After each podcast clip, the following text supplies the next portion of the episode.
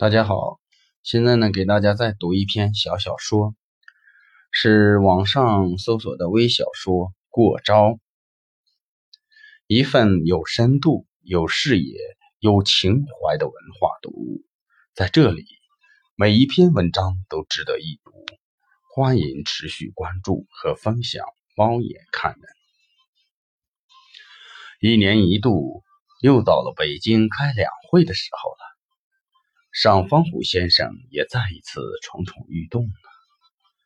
老上几个人的土地，二十年前被征用了，拿着当时感觉很诱人的一大笔钱，以情我愿的签了协议。多年以后啊，坐吃山空。老上找到了镇政府，要按现在的标准再补偿钱。面对如此的无理要求，镇政府不能答应。于是老邵纠结过去一起出让土地的几个哥们儿，反反复的上访，经常让镇政府去北京接访。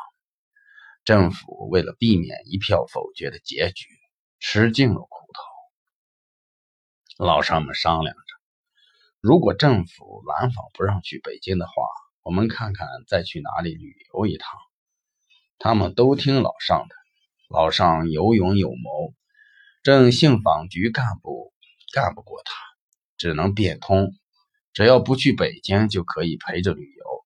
这些年啊，带他们迫使政府出钱，几乎玩遍了国内好玩的地方，吃的好玩的开心，全靠老上鬼主意多，能掐住政府的七寸，巧妙地念着一票否决的紧箍咒。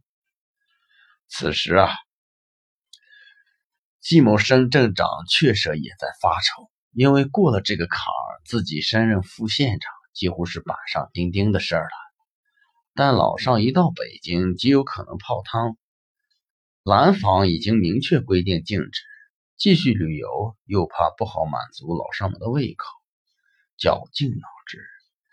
临近会期某天，季镇长下午五点多让信访办分别通知，今晚务必请老尚以及所有的伙伴们，我们宴请他们。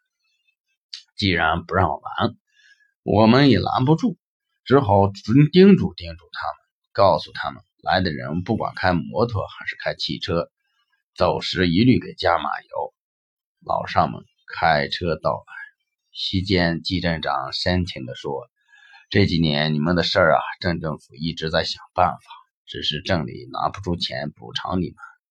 这次你们去反映情况，我觉得让上边知道知道也好。”上面有话，我们也好有个尚方宝剑解决问题。来，给你们送行，干了这一杯，大伙儿一饮而尽。季警长接着说：“不过去了北京要注意素质，该反映的情况就反映，但不要闹，好吧？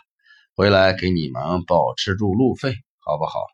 来，再干一个。”工作人员也热情恭敬的敬了酒。老尚们酒足饭饱，驾了又，满意而去。咦，怎么乡村路上还有这么多交警？老尚们都醉驾了。